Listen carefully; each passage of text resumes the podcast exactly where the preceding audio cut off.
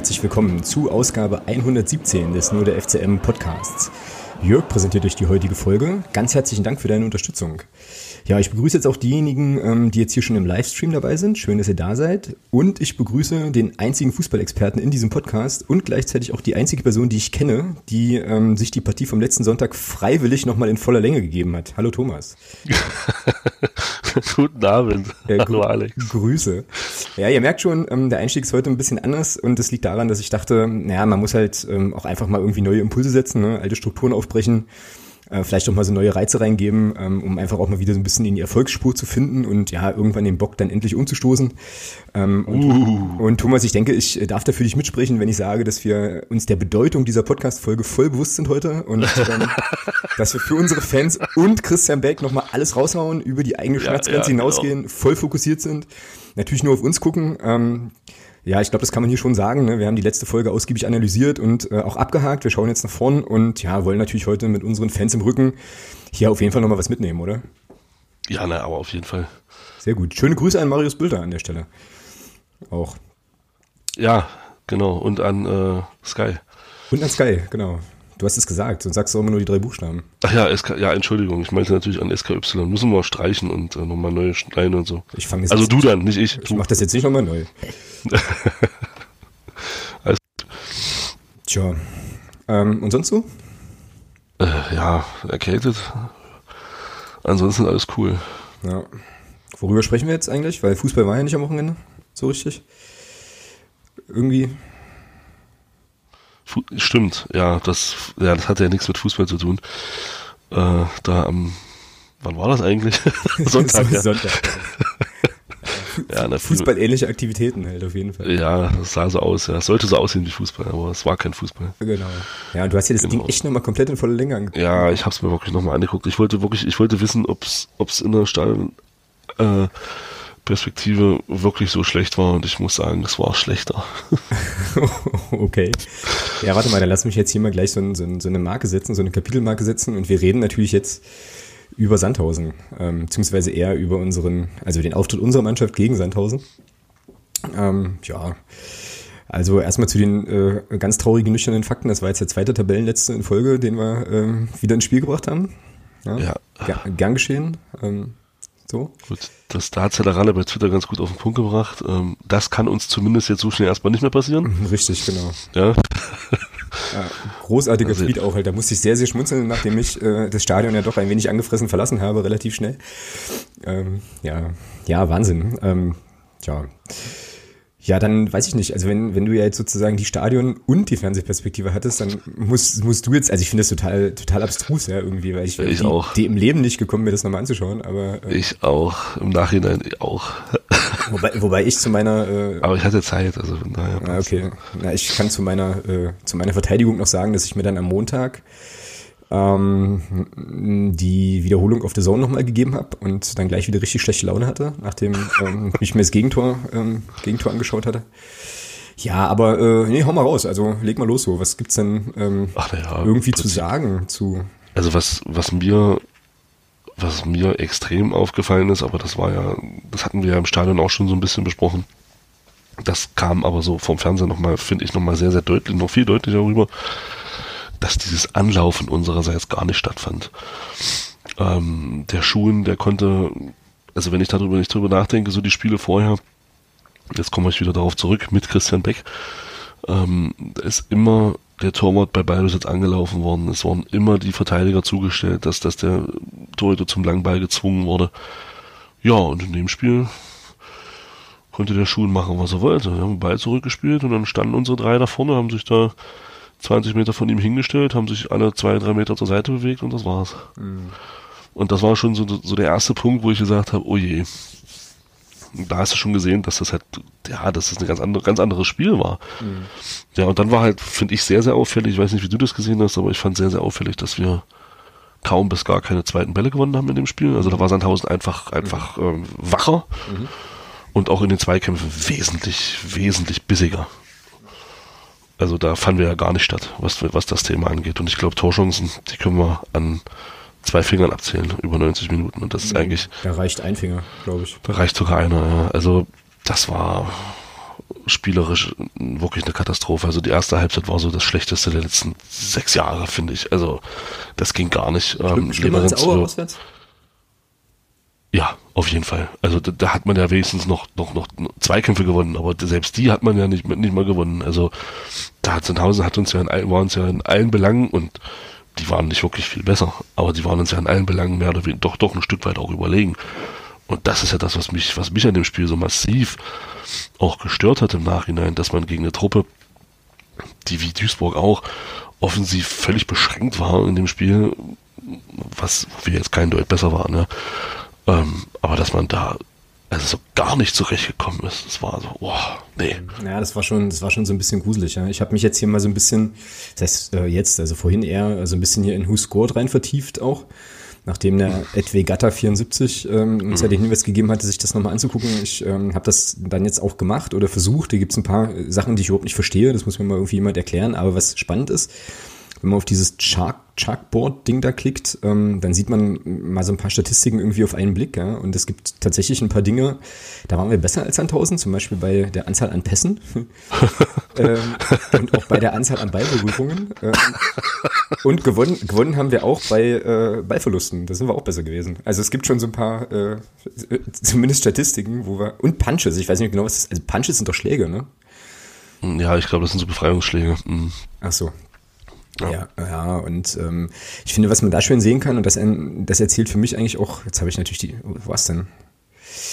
Äh, erzählt für mich auch so ein bisschen die Geschichte äh, des Spiels. Und jetzt finde ich, ach doch, bei Fouls, genau, dass ähm, hier in der Statistik irgendwie Sandhausen 18 Fouls hatte und wir nur 8.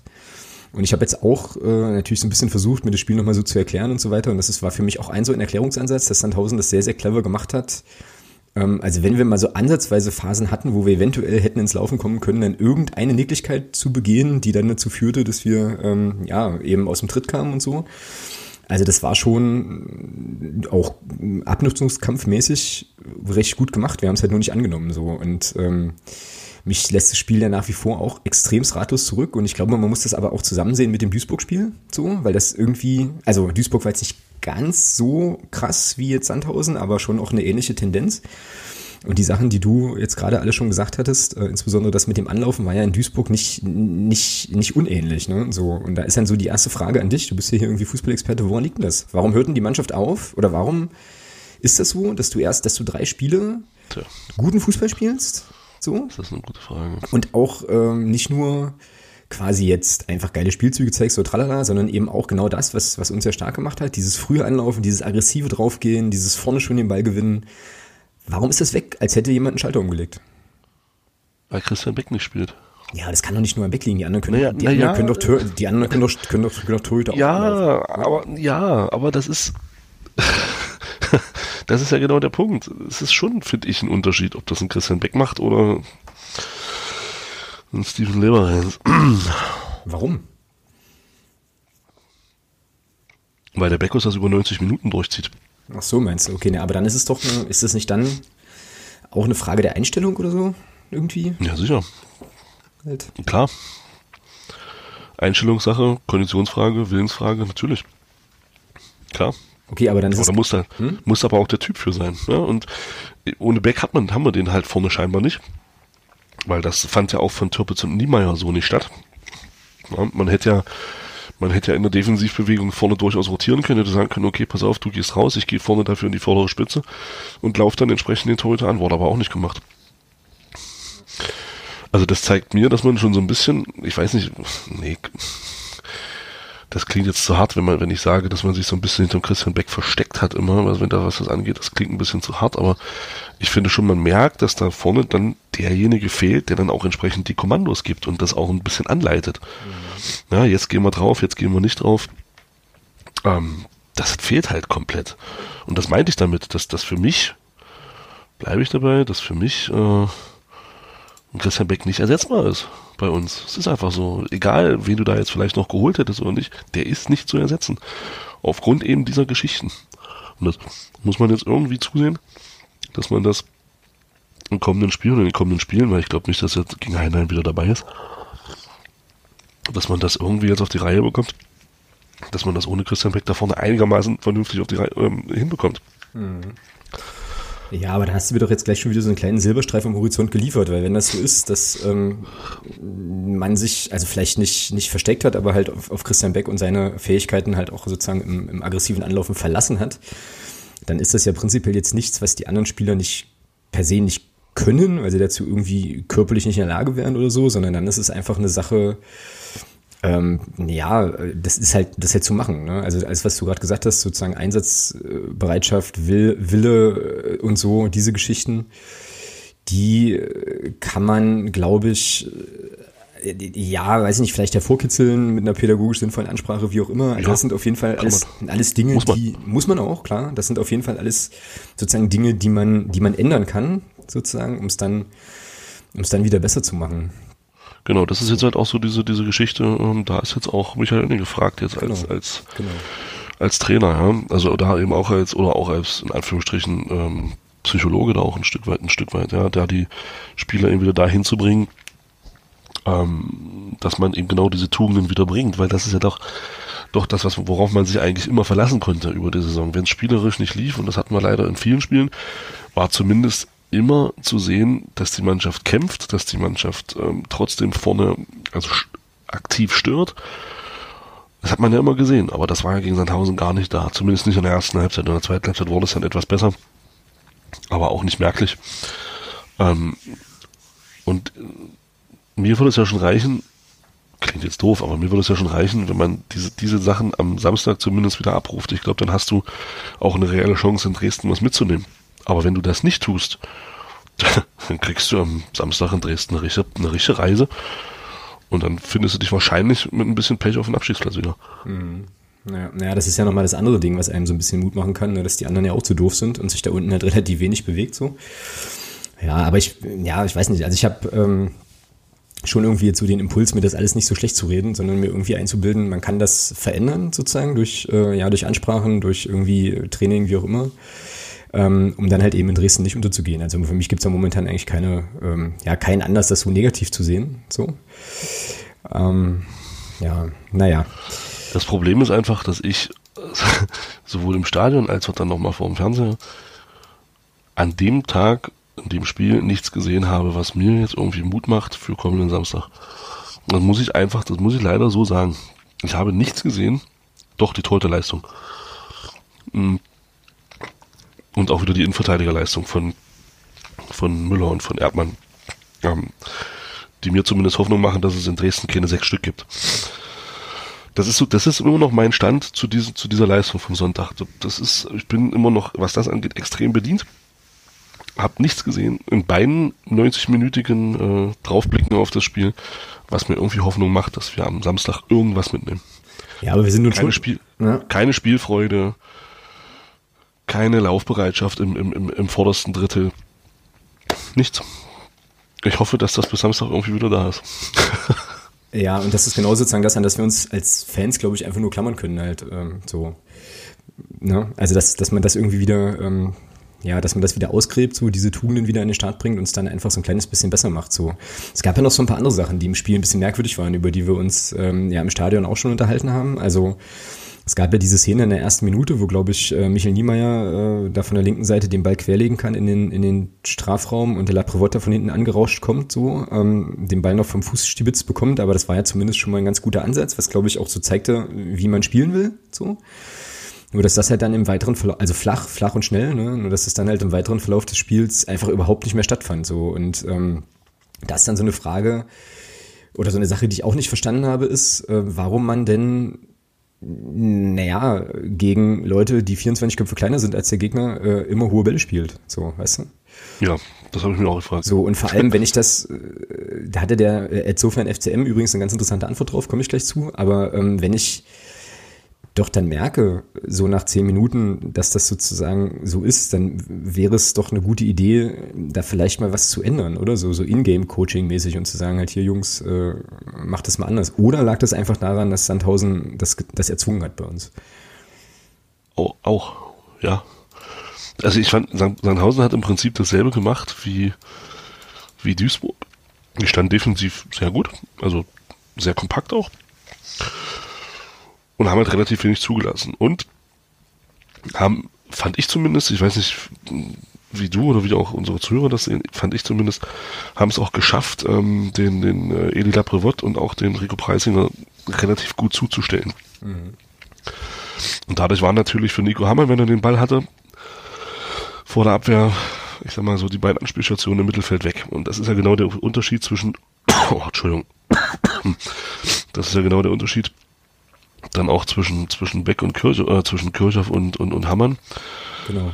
Ähm, der, der Jan Kircher findet immer wieder irgendwie eine Lösung, dass er dann halt notfalls den Ball nochmal zurückspielt. Und beim Nico Hammann hast du eben gesehen, das war so mein Eindruck, er war immer ganz froh, wenn er dann den Ball los war. Genau. Ja, das ist auch das, worauf, ähm, ich, worauf ich hinaus wollte, was der insofern FCM auch schrieb. Irgendwann, äh, dass halt Hamann offenbar nicht so pressingresistent ist wie, wie Kirchhoff und dementsprechend sich dann halt eher mit langen Bällen versucht hat zu behelfen. Ich habe das jetzt im Spiel, ist mir das nicht so aufgefallen, aber ich finde die Erklärung total äh, schlüssig irgendwie. So dass also quasi das, das Offensivspiel äh, ja schon hinten raus beim, sozusagen bei der, bei der zweiten Station ja schon gehapert hat, so ein bisschen. Ja. ja. Und das kann eben auch gut sein, ähm, dass ja, Sandhausen das eben auch ganz hervorragend antizipiert hat und ihm da eben auf den Schlappen stand. So. Da wäre dann jetzt so die Frage, wäre das, also wäre da ein Björn Rother äh, anders drauf gewesen? Nee, da hätten wir, da hätten wir ja noch mehr lange Bälle gesehen. Ist das so? Ja, denke okay. ich schon. Okay.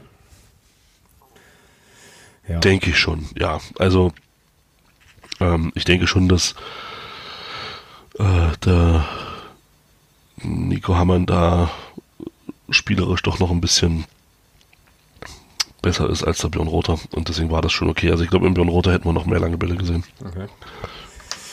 Hm, na gut, das wäre dann jetzt meine eine Stellschraube gewesen für den Fall, dass Jan Kirchhoff bis zum Samstag nicht wieder fit wird. Ähm, dann habe ich den Pfeil jetzt schon verschossen, leider. Ja, ähm, wollen wir noch kurz aufs Gegentor eingehen? Irgendwie? Ja, gerne. Ja, weil so richtig, weil so richtig viele, so richtig viele Highlights von unserem Spiel können wir jetzt haben wir ja nicht. Nicht, nicht, nicht wirklich sagen, ne? Ähm, Na doch, die Szene vorm Gegentor. Ja, das war ähm, der Kopfball von Erde. Ja, und auch die, also die dazugehörige Ecke vom Niemeyer war ja auch anständig. Also so kommt er der überhaupt erst zum Kopfball. Da muss man natürlich dann auch nochmal sagen, dass der Schuhen das äh, auch sehr, sehr stark hält, das Ding. Ne? Also den fischt da vielleicht auch nicht unbedingt jeder aus der Ecke, aber was danach passierte, ähm, das wäre jetzt hier so ein, so ein Clickbait-Überschriftsding, ne? was danach passierte, wird sie erstaunen oder so. Also da gibt's dann äh, einen, ja, einen Ball in die Offensive so und es reicht eigentlich ein einziger Kopfball aus, um den Andrew Wooten oder wie der Mensch sich äh, aussp Wooten, ja. aussprechen lässt, frei aufs Tor marschieren zu lassen. So. Also da war ja hinten alles einigermaßen vogelwild. Ich glaube, der Kopfball, das Kopfballduell verliert, verliert Timo Pertl, ne? Oder? Kann Ecke. das sein? Wie Ecke? Ne, es ist halt eine Ecke gewesen, ja, aus der die Situation dann entsteht. Also da stehst du dann hinten eben, ja, so. Was ich viel interessanter fand, war, wie Sandhausen das dann schnell gelöst hat. Dass sie eben nach dieser Ecke sofort in diese Offensivaktion gekommen sind. Hm. Das fand ich viel interessanter. Ja, das haben wir gar nicht gehabt oder selten gehabt, ne? solche Momente. Nee, nie. Also ich kann mich an kein okay. ich kann mich an, aber da kann ich mich an kein, Spiel erinnern, wo wir mal aus einer gegnerischen Ecke heraus äh, in eine solche Offensivaktion gekommen sind. Kann ich mich an kein einziges Spiel erinnern. Ja, na, ich meine, das jetzt, auf der Reihe. Hm, ja, na, ich meine, das jetzt halt eher nochmal noch mal eine Ebene höher, so zum Thema Umschaltsituationen und so, da gab es ja auch keine wirklichen, richtig. Nee, viel. gar nicht, genau. Ja, und dann ist es eben so, dann stehst du hinten Mann gegen Mann und der Timo Pertl muss dann einrücken, äh, weil er da hin muss. Ja, und dann steht der Andrew Wooten in Blank und dann hast du 50-50 Chance, gewinnst das Kopfballduell. Passiert nichts. Aber er verliert halt das Kopfballduell. Und damit ist der Andrew Wooten dann in einer 1 gegen 1 Situation. Ja, und das macht er dann natürlich stark. Tja, na gut, er war ja dann sozusagen frei vor, äh, vor Loria und äh, dem riesengroßen Tor und dann kann man den auch schon mal machen. Ne? Ähm, aber das war schon, also zumindest im Stadion war so das Gefühl so, okay, das war's jetzt hier, so, weil ähm, ja, ich meine, du hattest halt vorher keine wirklichen Torraumszenen in irgendeiner Art und Weise so und musstest dann ja im Prinzip zwei Tore schießen und da war dann schon ja. relativ, war dann schon relativ klar, dass das an dem Nachmittag halt nichts mehr wird. Ja, aber ich äh, weiß ich nicht, ich hänge halt immer noch so ein bisschen an der Frage, was zwischen, ähm, also was vor dem Duisburg-Spiel vorgefallen sein muss, dass seitdem alles das, was die Mannschaft eigentlich absolut stark gemacht hat, wie weggeblasen ist. Und das kann doch nicht nur daran liegen, dass der Kapitän ausfällt. Das ist mir irgendwie die, Einf Nein, die, die, die Erklärung, die Erklärung ist mir halt zu einfach. So. Nein, das, ist es ja auch, ist es ja auch nicht, aber es spielt eine Rolle. Ja, klar, also das. Weil du, weil du deinen absoluten Ankerspieler vorne nicht mehr drin hast. Das ist einfach so. Und äh, nimm bei, gut, Köln ist jetzt ein doofes Beispiel, ähm, die haben ja drei Stürmer, die, die treffen. Aber was weiß ich, keine Ahnung. Nimm bei, äh, pff, nimm bei St. Pauli jetzt den Alex Meyer. Gut, die haben auch mit ihm jetzt verloren, aber nimm bei St. Pauli in der Rückrunde den Alex Meyer vorne raus. Ja. Ja, ja jetzt wo sich, wo sich der Fährmann verletzt hat und jetzt äh, Alex Meyer da ist. Nimm den da raus. Da wirst du sehen, dass da nicht, nicht mehr viel möglich, nicht mehr viel geht. Das ist einfach so. Wenn, wenn du so eine, ich sag mal, so eine, so eine guten Leute vorne hast, die dann eben auch für dein System so wichtig sind, das, das ist immer so. Das würde ich, glaube ich, Bayern, guck mal, bei uns, wenn du siehst, Lohkemper ist ja noch ausgefallen und Kirchhoff sind Lohkemper, Kirchhoff und. Ja, da haben wir noch gar nicht drüber, ja, genau. Und Beck sind drei absolute Stützen, seitdem Michael Oenning da ist. Kirchhoff zur Rückrunde und Lohkemper und, und so, Beck ist ja sowieso. So, das musst du jetzt ersetzen. In, in zwei Tagen. Ja. Klar, Beckus war, war, war länger klar. Beim, beim, beim, beim äh, Jan Kircher wissen wir nicht, wann das klar war, dass er nicht spielt. Aber Felix Lohkemper kam dann auch erst relativ kurzfristig, dass, er, dass er nicht spielen wird. So, das fang mal auf innerhalb kürzester Zeit. Mhm. Das ist halt nicht so einfach. Und ähm, weil du eben ein Stück weit schon in deinem, schon in deinem Grundsystem bist, steckst du ja drin. Mhm. Ja, klar. Nimm bei Bayern, nimm bei Bayern den Lewandowski raus, den Thiago zurzeit und den, und den Martinez. Der, der geht da auch nicht mehr viel immer noch mehr als bei uns, weil sie eine höhere individuelle Qualität haben. Aber dann hast du da auch eine Achse raus, die musst du erstmal ersetzen.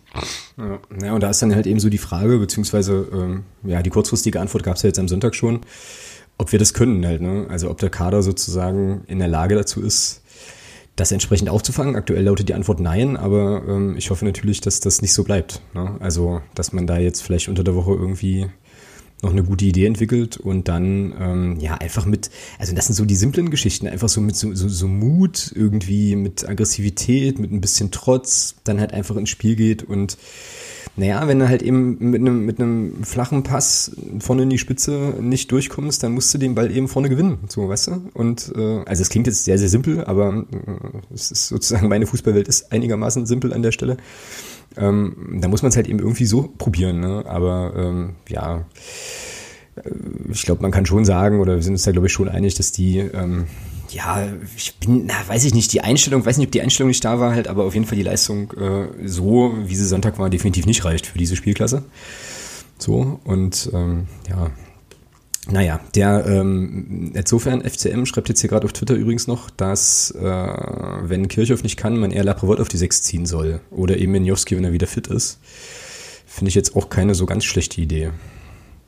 Ja, finde ich auch. Die Frage ist dann nur, also fände ich ganz interessant, wen stellst du dann auf die auf die Laprovot-Position, ne? Wenn du das so machst, finde ich auch eine interessante Lösung mit Laprovot dann auf der 6, weil ich glaube schon, dass er da auch spielstark und auch wie sagt man so schön, äh, pressingresistent genug ist, um sich aus diesen Situationen noch zu befreien. Mhm. Mhm. Aber wie lässt er dann für ähm, Laprovot auf der Position spielen? Das wäre dann ganz spannend. Ja. Tja. Genau. Tja, man hört uns ratlos, so ein bisschen tatsächlich. Und ähm, das darf sich dann am Samstag nach dem Dresden-Spiel gern wieder ändern, wenn alles ganz anders wird und wir da irgendwie ja nochmal so ein bisschen so ein bisschen eine bessere Figur machen vielleicht. Ähm, was man vielleicht so um das Spiel drumherum noch sagen kann, ähm, es war ja tatsächlich endgültig die letzte, das letzte Spiel auf der Nordtribüne erstmal, gab nochmal eine schöne Choreo, das war so ähm, das eine, das eine gute Ding vielleicht nochmal zu der Partie. Ähm, der, äh, ja, der Nico auf dem Vorsängerpodest war einigermaßen heiser, fand ich auch ganz spannend. So, nachdem. Hm, wie kam das nur? ja, genau, nachdem man, nachdem man am Samstag nochmal gut feiern war oder so. Ähm, ja, aber ansonsten bin ich bei dir, ganz wenig, äh, ja, wenig äh, Herzerwärmendes an der Stelle. So irgendwie. Jetzt gab es irgendwie auch noch so ein Statement vom Önning, ne, dass er sich jetzt irgendwie äh, dass sie die Spieler bei der Ehre packen will oder sowas, was ich auch irgendwie eine relativ drastische Aussage irgendwie finde und mich dann so frage, warum macht man das nicht irgendwie gleich? Naja. Ja, aber ich muss halt, also um da vielleicht auch mal ein bisschen wieder für mich auch ein bisschen ähm, Ausgewogenheit wieder reinzubringen. Ich denke aber auch, so blöd das jetzt war, mit den, gerade jetzt mit diesen beiden Gegnern, dass man natürlich viel hätte machen können, um sich da unten auch ein Stück weit abzusetzen. Aber ich denke, auch solche Spiele sollten wir der Truppe zugestehen. Ja, definitiv, klar. Ja, in ihrer ersten Zweitligasaison ähm, ist jetzt nur wichtig, dass man da die Kurve wieder bekommt und dass eben diese in Anführungsstrichen Grundtugenden eben, die uns Genau. halt stark machen, am, am Samstag in Dresden wieder abgerufen werden. Wenn das dann stimmt und du verlierst trotzdem, dann ist es so. Genau. Dann war der Gegner eben einfach besser. Genau. Ja, dann ist es eben so. Aber ich denke mal, kann man der Mannschaft auch mal zugestehen, ähm, dass sie jetzt eben also zwei richtige Grützenspiele hatte. Jetzt muss halt bloß, zu, jetzt müssen wir bloß zusehen. Und vielleicht ist dann natürlich mit Dresden auch genau der richtige Gegner jetzt da. Um da auch diese, diesen, diesen, diesen, diesen Umschwung wieder zu schaffen. Ja. Genau, damit hast du mir natürlich jetzt die goldene Überleitung gebaut und die, äh, die Abkürzung oder die, die Brücke nehme ich auch. Und dann lass uns mal über das nächste Spiel sprechen, über Dresden, weil ich glaube jetzt, wie gesagt, Sandhausen, das würde sich jetzt, das würde jetzt einige Redundanzen irgendwie geben.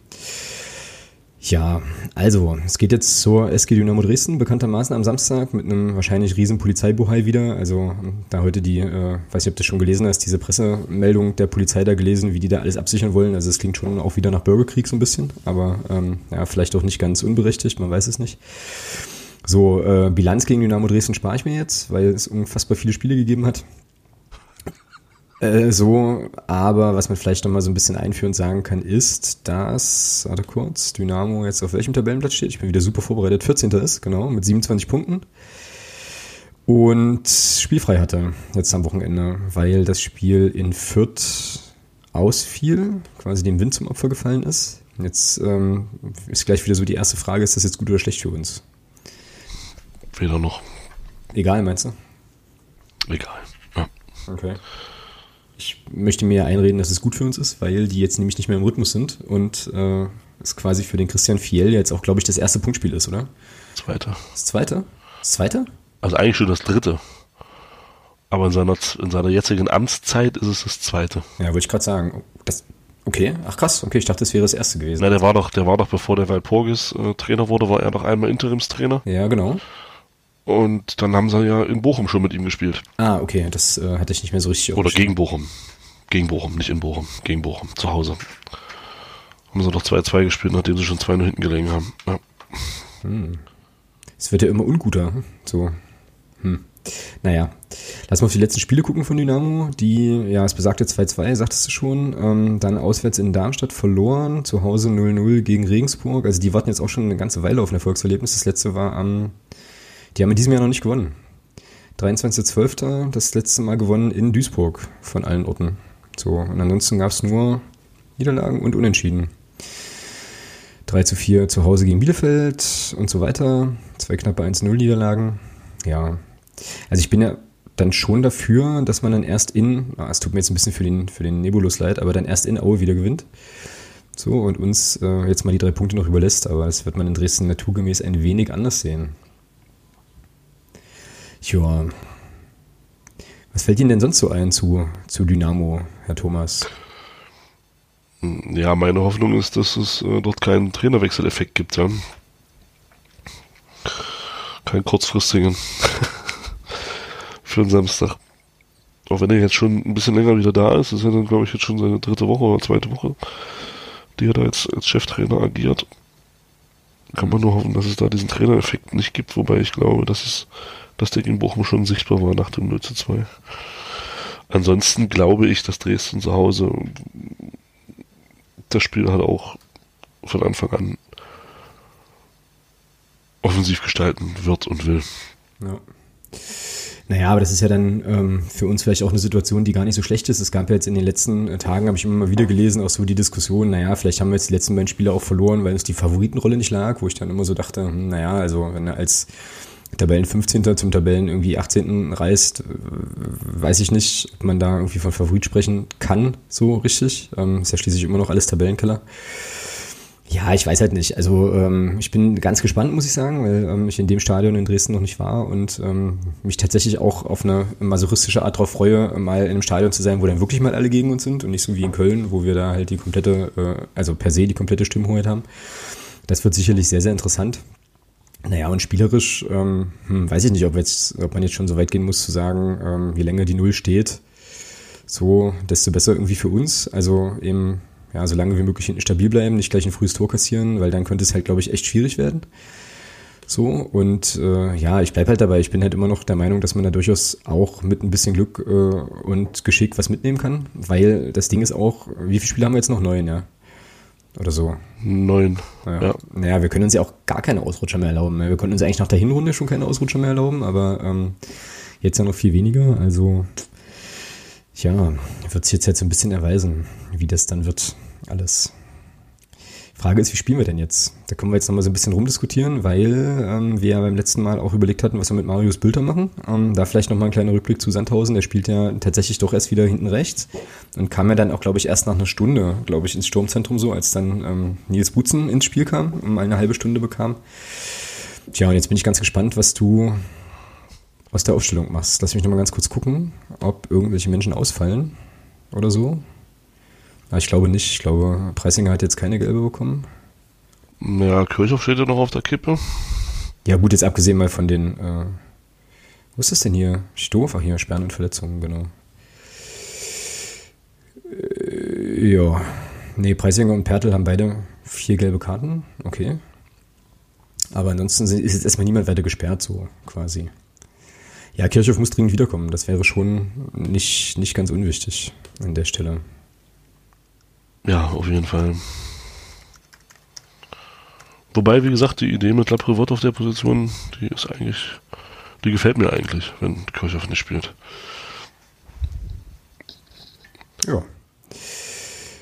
Dann fangen wir hinten an wieder, oder? Also Loria wird stehen. Ja, da wird sich nichts ändern. So Viererkette. Vierer. Naja. Ja, das ist jetzt, das ja. ist jetzt die, das ist jetzt die spannende Frage, ja.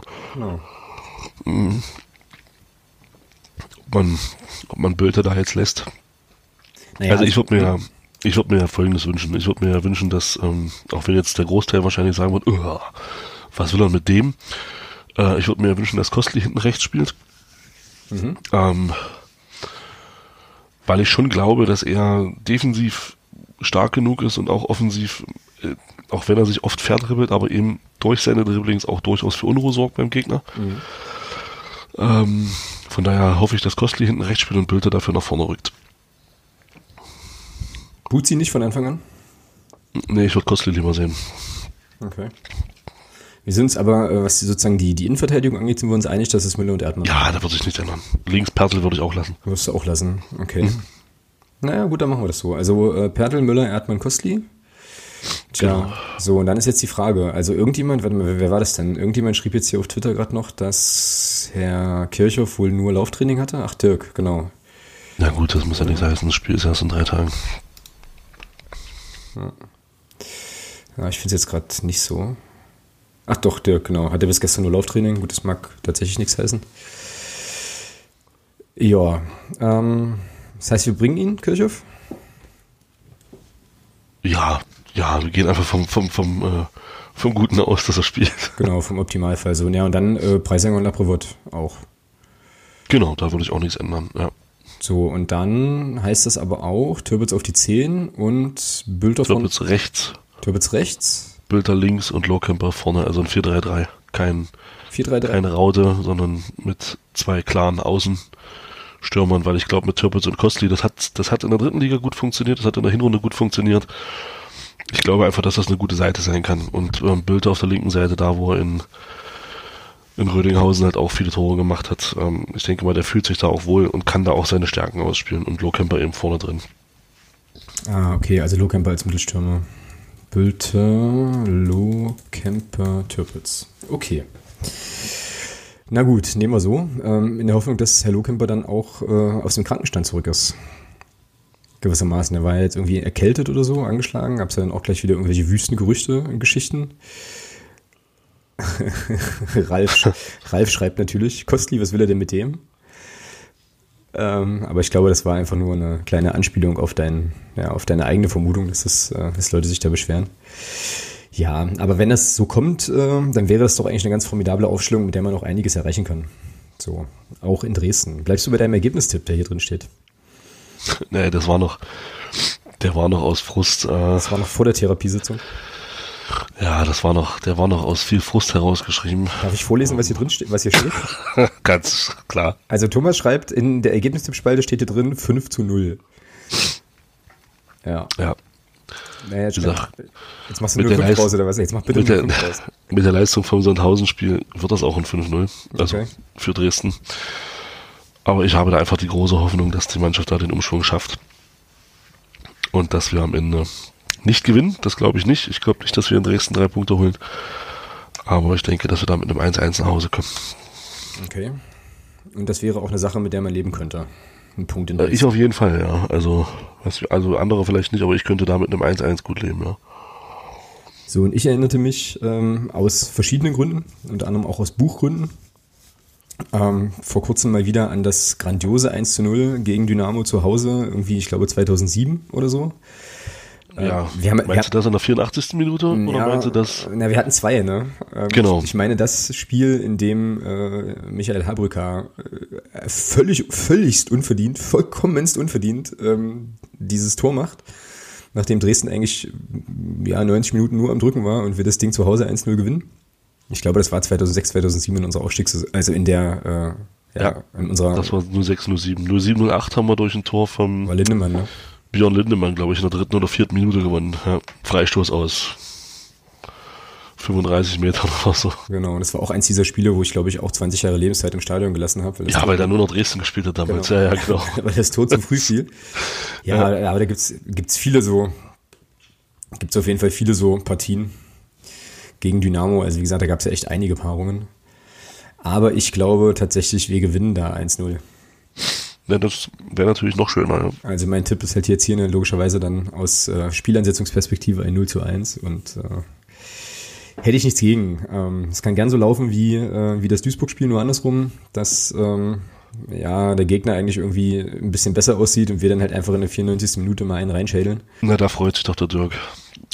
Ja, ja. Ich glaube, ich, ich glaube, ich hatte auch in letzter Zeit einfach zu viel mit Dirk zu tun, so dass ich jetzt halt sozusagen, dass dieser Optimismus abfärbt auf mich äh, an der Stelle. Ja, würde ich sagen. Ähm, nehmen wir mal so mit. Und dann schauen wir mal. Wir werden uns ja beide äh, das ganze Ding vor Ort äh, antun, es sei denn, dein Krankenstand verschlechtert sich noch, was ich natürlich nicht hoffe. So, Nee, es wird eigentlich schon langsam besser. Ich hoffe nur, dass es bis Samstag reicht. Ja, genau. Ja, und dann werden wir halt, äh, wenn wir denn aus dem Bürgerkriegsgebiet äh, unbeschadet wieder zurückkommen, dann natürlich nächste Woche hier von Künden dürfen. So, dann ähm, kommen wir zu der Kategorie, auf die ich mich jetzt eigentlich schon eine ganze Weile freue, ähm, weil es einfach so großartig ist und äh, uns Reinhard uns doch einfach immer wieder mit herzerwärmenden Sachen irgendwie ähm, ja den Tag versüßt. Also wir sind bei Neues von Rainer, da gibt's gleich zwei Dinge. Ähm, der größere Skandal kommt natürlich am Ende. Ähm, ich möchte nur, weil der FCM unterstrich Johnny uns das ähm, oder beziehungsweise mir das nochmal geschickt hat, auch auf jeden Fall darauf eingehen, dass der DFB jetzt vergünstigte Tickets einführt für seine Länderspiele. Stand bei sponsors.de und ähm, ist wohl so, wenn du Mitglied im Fanclub Nationalmannschaft powered bei Coca-Cola bist, Geil. dann bekommst du günstigere Tickets. Warte mal. Genau, Tickets für 15 Euro zuzüglich Bearbeitungsgebühr. Das Angebot gilt für Karten in ausgewählten Blöcken hinter dem Tor. Ähm, normalerweise kosten Tickets für diese Bereiche nach DFB-Angaben zwischen 25 und 45 Euro. Dip, dip, dip. Genau, äh, Fanclub-Mitglieder haben ein exklusives Vorkaufrecht und du musst nur 30 Euro im Jahr bezahlen. Und wenn man 3,90 regelmäßig verfolgt, weiß man auch, was man da an tollen Goodies bekommt, wenn man diesen Fanclub, äh, diesem Fanclub beitritt. Ja, und damit will man wohl den rückläufigen Zuschauerzahlen bei Nationalmannschaftsspielen irgendwie entgegenwirken. Ja, viel Erfolg. So. Ich wollte es hier nur erwähnt haben. Ich finde es auch Ja. unfassbar, unfassbar unspektakulär, weil die viel geilere Aktion brachte ja äh, uns Reinhard dann in einem Interview mit der Deutschen Welle. Ähm, da ging es um, worum ging es denn da genau? Ich habe mir nämlich eigentlich nur das Ende durchgelesen, weil ich das so großartig fand. Ach genau, es ging um diese obskure Club-WM. Willst du dazu noch mal kurz was sagen, was, was, was, was es damit auf sich hat? Naja, das war ein Interview von der Deutschen Welle ähm, und da ist ja jetzt angedacht von der FIFA. Es gibt ja diese, diese FIFA Club Meisterschaft jedes Jahr. Da spielt ja der Champions League Sieger, der Sieger der Copa Libertadores aus Südamerika, ähm, der Asien Champions League, also der Sieger der asiatischen Champions League und ein Vertreter aus Afrika, glaube ich, äh, spielen da den äh, ja, den Weltpokal aus. Und das möchte man jetzt erweitern. Ähm, auf 24 Mannschaften. Dafür soll dann der Confed Club, äh, Confed Club, der Confed Cup äh, gestrichen werden. Also dieser, Das ist ja Nationalmannschaft, aber. ja, ja, der soll dann raus, also der fliegt weg. Der, das so, so klang, so klang das jetzt. Der soll dann weg. Ähm, das ist ja dieses Turnier, was dann immer ein Jahr vor der WM gespielt wird. Genau. Und dafür will man dann diese Clubweltmeisterschaft machen, die dann wohl, wenn ich es richtig verstanden habe, in dem Interview im Juni stattfinden soll immer. Ja, das ist so die Grundlage dafür. Ab 2021. Jetzt hat der Herr, unser aller geliebter äh, Grindel gesagt, ähm, dass die UEFA da noch oder die europäischen Verbände da wohl mit 2021 noch ein Problem haben dass man da geneigt ist, wohl am Freitag bei der Abstimmung da dagegen zu sein und man das erst auf 2025 verlegen möchte, weil man da wohl erst noch Gespräche führen möchte mit dem, mit dem UEFA Exekutivkomitee und mit der ECA und mit den Verbänden und also man will auf jeden Fall noch Gespräche führen, aber das scheint so zu sein, als ob das Thema spätestens 2025 da sein wird, diese Clubweltmeisterschaft. Genau. Da ist jetzt aber auch noch nicht klar, wer wer wird dann abgeordnet von den von den Verbänden etc. Also das muss alles noch geklärt werden. Da- Das will dann das sollen dann wohl die Verbände unter sich klären. Das ist dann wohl keine FIFA-Geschichte, dass die FIFA das bestimmt, sondern das soll wohl in, in Hoheit der Verbände bleiben. Und dann geht's da halt ein Stück weit um Finanzierung etc. Genau. Und ähm, in dem Interview, um das es jetzt geht, ging es eben um dieses Thema auch. Und ich bin jetzt fast schon geneigt, dass wir das mit verteilten Rollen vorlesen sollten. So. Ich weiß nicht, ob du da jetzt Bock drauf hast. Ja, gerne, aber wa- was meinst du jetzt konkret? Ja, diesen Interviewabbruch, das letzte Stück. Ach so, wenn du mir sagst, wo ich das finde. In unserem Dokument. Ah, Genau. ich würde da öfter mal reingucken. genau. Bei Neues von Reinhard und dann ähm, ist es quasi der zweite Anstrich. So, Grindel-Interview. genau. Was denn? Warte. Du kannst dir noch raussuchen, ob du Reinhard Grindel oder, ähm, oder ob du gern Florian Bauer sein möchtest. Und ich möchte Rainer Grindel sein. Du möchtest Reinhard Grindel sein? Na, aber gerne, also bitte, ja, DFB-Chef, hallo. Ja, wo willst du denn, wo willst du denn da anfangen? Na, Ach hier, der Interviewabbruch. Ja, wir fangen davor aber an, sozusagen. Also, ähm, warte mal, ich bin ja jetzt der Florian Bauer. Äh, so, ich möchte ganz gern in der, in der, mit, mit der vorletzten Frage anfangen. Ähm, und zwar unter dem Bild ist das hier, ne? Ach hier, die FIFA hat diese Grundlagen, okay. Äh, genau, also, Hüst. Die, die FIFA hat diese Grundlagen also bisher in keiner Weise benannt. Nein, Es geht ja bei den beiden Wettbewerben um insgesamt 25 Millionen US, Milliarden US-Dollar. Herr Bauer, Herr Bauer, das bringt doch jetzt nichts. Sie versuchen mir immer eine Bemerkung in den Mund zu schieben, mit der Sie was machen können. Und ich weiche Ihnen seit zehn Minuten aus. Jetzt machen Sie doch vernünftige Fragen, auf die ich auch vernünftig antworten kann. Naja, ich glaube, das mache ich. Nein, Ich schließe jetzt ab mit dem 25 Milliarden Deal. Das ist ja eine neue Frage. Also Herr Bauer, ich beantworte jetzt noch drei Fragen zu Katar. Und dann ist das Interview beendet. Lassen Sie mich doch. Nein, drei Fragen zu Katar, sonst hören wir gleich auf. Aber Herr Grindel, ich frage doch offen. Nein, Sie fragen nicht offen. Sie versuchen mir irgendwas in die Schuhe zu schieben, Gar nicht.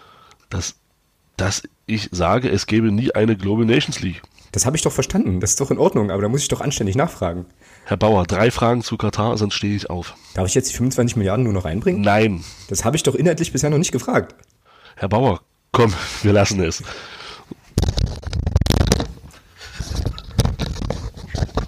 Sehr gut. So. Du warst nämlich auch die einzige Person, die ein Mikrofon wegwerfen konnte, glaube ich. Ja, was ist denn das für ein Lauch? Also jetzt mal im Geil. Ernst. Ist so Großartig. großartig, das, oder? Das ist so ein Typ. Also viel geiler als das zu lesen ist es ja noch, sich das anzugucken. Da gibt's ja oben noch dieses Video. Mhm. Herrlich, ich habe Tränen gelacht vorhin. Boah, ey, ich habe das vor allem, also was man ja auch nochmal dazu sagen muss, wir haben ja sowieso die besten Hörerinnen und Hörer ever, ja, ähm, und uns haben ja ungefähr 74 Leute dieses Video irgendwie geschickt, Geil. äh, was ich auch großartig, großartig fand, also vielen Dank an der Stelle nochmal. Ähm, und also ich finde das, ich finde das völlig unfassbar, ja. Ich bin ja auch mal sehr, also mein erster Gedanke war, na mal gucken, wie lange das noch online ist, weil der allmächtige DFB doch da garantiert irgendwann irgendwie interveniert, aber das ist ja sozusagen eine Kommunikationsfuck-up äh, allererster Güte an der Stelle. Meine Güte, ich habe auch gar nicht so richtig verstanden, warum der das so abwirkt, diese Geschichte. Der hatte wahrscheinlich einfach schlechte Laune oder so, ne? Naja, die Fragen, die waren schon sehr, fand ich sehr, sehr kritisch. Es waren nicht die Standardfragen, ja, und oh, und das ist alles so toll und oh, und hm. Wobei, jetzt oute ich mich mal, ja. Diese Idee einer Club-WM, die alle vier Jahre stattfinden zu lassen, jetzt mal rein, nur das kommerzielle alles weg. Das mal wirklich nur rein sportlich zu sehen. Ich finde, das hat was. Dass ähm, europäische Mannschaften auf, auf südamerikanische Mannschaften treffen, auf asiatische Mannschaften. Ich finde, das hat was. Hm, finde ich auch. Aber wir wissen ja alle, wie unsere allseits geliebte FIFA gestrickt ist. Und das macht einem diese ganze aus sportlicher Sicht doch Freude auf dieses Ding völlig kaputt. das ja. ist leider so. Ja, und ich meine, eigentlich wäre es ja auch, äh, also nur konsequent, ne? Also wenn man jetzt sich irgendwie vor Augen führt, dass es ja schon irgendwie so eine Form von Globalisierung gibt, irgendwie alles enger zusammenrückt und so weiter, dann könnte man, glaube ich, tatsächlich schon Gefallen finden an einem Format, wo man eben nicht nur europäisch, sondern halt international Clubspiele spielt, so. Ja, aber ähm, letzten Endes geht es doch, glaube ich, auch so ein bisschen um die Frage, wo diese 25 Milliarden dann herkommen sollen und so. Ne? Und genau, das ist halt, wo kommt vor allem, wo wird es dann gezeigt, wer finanziert das Ganze, kommt das Geld aus der FIFA, kommt das aus den Verbänden, kommt das rein aus der Geschichte, die gemacht wird. Ja, schauen wir mal. Es ist ja, wie gesagt, dass, dass das Ding kommen wird, ist, glaube ich, klar. Also da gibt es ja keinen Zweifel. Mm, ja, das, dafür ist das, glaube ich, auch alles schon zu weit. Ne? Also wenn du jetzt halt hier schon irgendwelche, irgendwelche Summen äh, hast, die da durch die Gegend fliegen oder so, dann ist das, glaube ich, schon lange, lange, lange in der Schublade. Und ähm, ist jetzt einfach nur noch eine Frage, wie du das jetzt irgendwie andrehst halt. Ja, und Grindel hat es ja mehr oder weniger auch in dem Interview bestätigt. Er hat ja auch gesagt, ähm, wenn wir es nicht machen, macht es jemand anders. Ja, die Aussage, das ist ja schon übrigens, klarer. Die Aussage habe ich übrigens nicht verstanden. Also wer ist denn da wir in dem Moment? Ja, die Verbände, dass das über die FIFA dann, beziehungsweise über die UEFA dann, also dass das so. dem, unter dem Deckmantel der FIFA steht. Okay, und dann eben diese, die, die, die entsprechenden Kontinentalverbände sich das eben, ja, so ein bisschen zusammenbauen. Das hat er, glaube ich, mit wir gemeint, weil ansonsten hat er ja nicht Unrecht. Ansonsten ist es ja schon so, dass das dann äh, über Sponsor, über, über Großsponsoren etc. dann darüber organisiert, weil kommt wird das so oder so. Mm, und dann wird es quasi sozusagen wie, wie diese, wie diese Geschichte, was jetzt hier bei Football Leagues irgendwie war mit den Bayern und so weiter, also dass sie dann sozusagen ihre eigene kommerzielle Liga dann einfach machen oder was? Genau, genau. Und so hat die, kann die FIFA da irgendwo noch ein Stück weit ähm, ihre Hand drüber halten und ist dann finanziell natürlich auch schön daran beteiligt an der ganzen Geschichte. Mhm. Ja, es ist natürlich aus Fanperspektive dann wieder schwierig. Ne? Ich meine, wobei so ein Auswärtsspiel äh, in, in Argentinien oder so wäre jetzt bestimmt nicht so uncool. Aber wenn wir das dann halt in fünf, sechs Jahren irgendwie stemmen müssen, hm, schwierig. Ja, also, also für mich wird tatsächlich auch interessant zu sehen, wer dann da teilnehmen soll. Ähm, weil, ich sag mal, es ist ja im Gespräch, also auch in dem Interview wird das besprochen, ähm, dass wohl acht beziehungsweise zwölf Mannschaften aus Europa angedacht sind. Mhm. Und ich frage mich dann schon, welche das dann sein werden, ob das dann sportlich, ob man sich dann sportlich dafür qualifiziert oder wie auch immer. Also lassen wir uns da überraschen. Genau. So lange ist es ja nicht mehr, bis das dann losgeht. Genau. Ich bin jetzt auf jeden Fall erstmal noch gespannt, was diese, äh, ja, was diese vollkommen souveräne äh, Beendigung des Interviews durch Rainer Grindel jetzt noch für Konsequenzen haben wird oder ähm, was das für, noch für Kreise zieht. Das wird sicherlich äh, in den nächsten Tagen an der einen oder anderen Stelle auch nochmal Thema sein. So. Ja, aber wie du schon sagst, lassen wir uns da überraschen. Wir werden es natürlich ein bisschen auf dem Schirm haben hier weiter und ich bin mir ziemlich sicher, wenn da nochmal irgendwas um die Ecke kommt, dass ähm, die Hörerinnen und Hörer uns da auch definitiv wieder pünktlich darauf aufmerksam machen werden. So, sonstiges ist jetzt das nächste Ding. Da haben wir tatsächlich heute auch wieder ein paar Sachen. Auch wenn unser Dokument abermals nicht sonderlich lang ist an der Stelle, aber das eine oder andere kann man auf jeden Fall nochmal ansprechen. Das allererste, was wir ansprechen müssen, ähm, liegt jetzt schon eine Weile, weil das nämlich ähm, ja von unserem Podcast-Partner vom Jörg äh, kommt, der ähm, ja bei dem es heute erst, also es lag aber an uns oder beziehungsweise an mir heute erst geklappt hat mit der Podcast-Patenschaft. Jedenfalls schickte er mir vor einiger Zeit folgende Frage geht es um die U23 ähm, und die Nachricht, ähm, die es vor ein paar Wochen mal gab, dass der FCM da gerade gar nicht mehr drüber nachdenkt. Also haltet ihr die Entscheidung der Vereinsführung für richtig und vor allem zeitgemäß, keine zweite Mannschaft im Spielbetrieb zu haben und dafür nur auf die A-Jugend zu setzen. Ähm, der Jörg selbst ist hin und her gerissen, schreibt er. Ähm, denn U23 äh, können eine Spielpraxis haben ähm, und wäre eine Entwicklung, also wäre sozusagen so ein, Zwischen, so ein Zwischenschritt auch. Wie seht ihr das? Leg los. Ich ja, klar. Klar. Wen, wen anders kann ich nicht fragen gerade, weißt du? Also, ist jetzt ein bisschen schlecht. selber loslegen können. Ja, das stimmt. Hättest dich ja selber fragen können. Nein, ähm, ich glaube, wir hatten das schon mal, ja, vor einiger Zeit. Ähm, irgendwie kommt mir das ein bisschen bekannt vor. Ähm, grundsätzlich finde ich das auch gut. Zu sagen, man hat eine zweite Mannschaft. Ähm, Problem ist, glaube ich, bloß in unserer Situation ist das derzeit wahrscheinlich schon machbar finanziell, aber es wäre, glaube ich, eher ein Hindernis als, ein, als eine Hilfe zurzeit. Hm. Ähm, meine, man sieht es ja durchaus an Beispielen in anderen Vereinen, dass das durchaus funktionieren kann. Also für mich so ein, so ein positives Beispiel zurzeit ist da Bremen, wo jetzt doch der eine oder andere Spieler aus der zweiten Mannschaft den Sprung geschafft hat, jetzt in die Bundesligamannschaft. Wenn man da an die beiden Eggesteins denkt oder an den Josh Sargent. Ähm, das ist dann schon auch eine, eine, eine, Sache, die funktionieren kann, aber es hat halt auch zum Beispiel in Bremen jahrelang nicht funktioniert. Ja. Und äh, das ist schwierig. Ja, grundsätzlich bin ich da schon ein Freund von, aber du musst dann natürlich sagen, du brauchst dann mindestens die zweite Mannschaft in der Regionalliga. Alles, was drunter ist, kostet dich dann nur Geld. Da hast du keinen Mehrwert. Dann ist es, glaube ich, sinnvoller, Spieler aus anderen zweiten Mannschaften zu holen, als äh, selber eine zweite Mannschaft zu haben, die dann irgendwo in der Oberliga oder in der Verbandsliga spielt. Das bringt dir gar nichts. Deswegen ist es eben unheimlich schwierig zurzeit, dass man da was machen kann, meiner Meinung nach. Ja. Ja, sehe ich eigentlich ähnlich. Ich muss übrigens noch einfließen lassen, ähm, dass wir dem Jörg noch nachträglich zum Geburtstag gratulieren müssen. Der hatte nämlich vorgestern Geburtstag an der Stelle. Ähm, herzlichen Glückwunsch. So. Ja, ähm, ich sehe das tatsächlich ähnlich. Also die Meinung auf Twitter ist auf jeden Fall auch gespalten, wenn ich das hier so richtig sehe. Also ähm, man schreibt hier überwiegend aus Kostengründen kannst du die U23 nicht machen, aber für die Entwicklung der Spieler wäre es halt schon gut. Ähm, ich habe jetzt gerade noch mal so ein bisschen drüber nachgedacht, welche Bundesligamannschaften denn jetzt eigentlich gerade eine zweite Mannschaft in der dritten Liga haben. So. Gar keine. Ja, null. So, ne? Und dann ist eben auch die Frage, also wenn das Mannschaften, die wahrscheinlich durch äh, den Spielbetrieb in der ersten oder zweiten Liga schon eine ganze Weile, ähm, ja, wenn es da auch nicht reicht ähm, so, oder wenn halt auch viele Mannschaften im Prinzip ihre U23 da wieder, wieder abmelden, was ja auch mal so eine Welle war vor einiger Zeit, dann ähm, ist es, glaube ich, für einen aufstrebenden Zweitligisten, bald Europapokal-Teilnehmer äh, wie uns, ja, vielleicht auch ein bisschen vermessen, das nochmal irgendwie äh, an den Start zu bringen. Ne? Es gab ja diese, es gibt ja immer noch diese Kooperation mit Halberstadt, also da hast du ja quasi dein, dein, ähm, ja, dein Regionalliga, dein Regionalliga-Bereich, so, wo du halt Spieler hinverleihen kannst. Und ansonsten ähm, wäre das, glaube ich, einfach im Moment schlicht und ergreifend ganz pragmatisch viel zu teuer, das zu machen. Ich, ich, also ich fände es jetzt erstmal wichtiger, dass die beiden äh, ältesten Jahrgänge im Jugendbereich Bundesliga spielen und dort auch bleiben. Genau, genau. Das wäre jetzt, glaube ich, zum jetzigen Zeitpunkt erst oder auch äh, mittelfristig gesehen, jetzt auf die nächsten fünf Jahre wahrscheinlich wichtiger. Ähm, und dann kann man sicherlich, wenn man dann sich etabliert hat in der zweiten Liga, kann man da sicherlich drüber nachdenken, dass man das vielleicht nochmal aufmacht. Aber ich glaube, da, ach, weiß ich nicht. Ähm, ich glaube, das wird, der Mario Kalnick hat sich ja dazu auch schon mal geäußert vor gar nicht langer Zeit und ja, genau. das klang für mich eher so, dass das derzeit absolut kein Thema ist. Genau, ich glaube, das war ja auch der Aufhänger irgendwie für die Frage. Und ähm, ein Argument ist natürlich ein valides und das kriegst du mit einer Kooperationsgeschichte mit einem anderen Regionalligisten nicht hin. Ähm, wenn sozusagen Spieler langsam wieder Spielpraxis sammeln sollen, dann und du kannst könntest die in der Regionalligamannschaft spielen lassen, ist das natürlich äh, schon, glaube ich, ein Vorteil und so. Aber nur für diese Situation sich diesen ganzen ähm, Babel da ins Bein zu binden, ist dann, glaube ich, auch ein bisschen vermessen. Also da stehen dann, glaube ich, Aufwand und Ertrag nicht so richtig in Relation.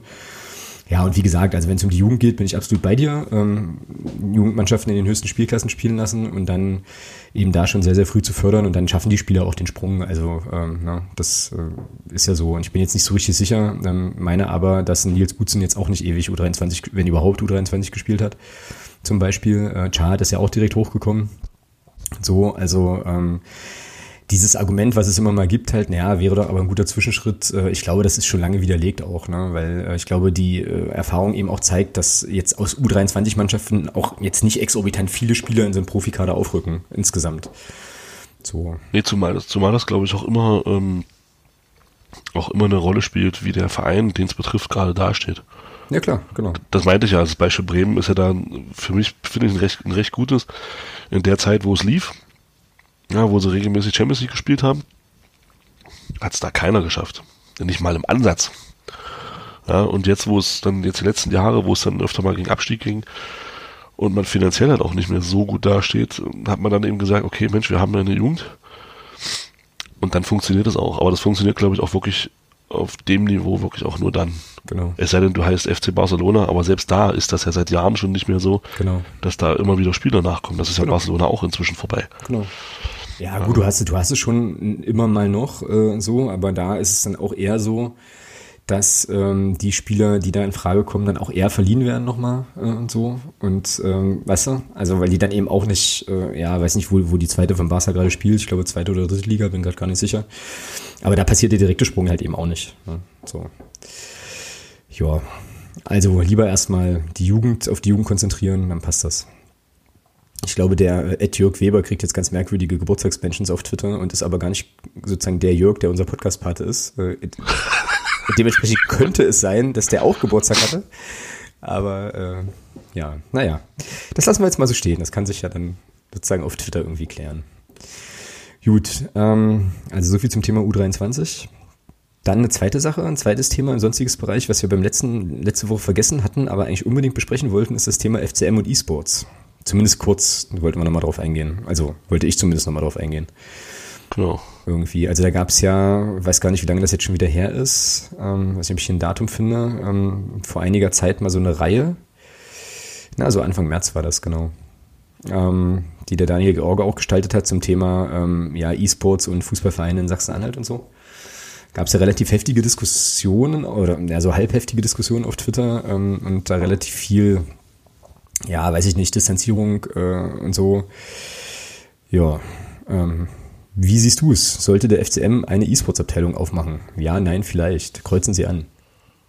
Boah, das muss der FCM entscheiden. Also da, ich bin selber kein großer Freund. Äh, also ich spiele selber gerne äh, auf der Konsole Fußball. Allerdings nicht dieses komische Spiel, ähm, was du da gerade gesagt hast. Ähm, sondern ein besseres. und und ähm, ob das jetzt im FCM, ob das, ob man das jetzt in der jetzigen Situation machen sollte, weiß ich nicht. Aber ich denke schon, dass das ähm, eine Geschichte ist, die im Kommen ist. Das lässt sich, glaube ich, nicht mehr wegdiskutieren. Ähm, wir sind da in Deutschland noch sehr weit hinterher. Das ist keine Frage, wenn man das jetzt mal mit, mit Korea zum Beispiel vergleicht. Das ist ja, sind, sind, sind Welten. Aber da ist das ja schon seit Jahren äh, eine Geschichte, die da absolut im Kommen ist. Ich hätte jetzt kein Problem mit, wenn der FCM jetzt sagen würde, wir gründen jetzt eine E-Sports-Abteilung. Ja. Überhaupt nicht. Ja, na, ich finde es äh, immer so ein bisschen witzig, diese Debatte um E-Sports, weil man ja da relativ schnell bei der Hand ist, das sozusagen zu vergleichen mit dem richtigen Fußball. Ne? Und aber eigentlich ähm, wäre ja eine E-Sports-Abteilung beim, beim FCM aufzumachen, so wie wenn du eine, weiß ich nicht, Tischtennis-Abteilung aufmachst beim FCM. So.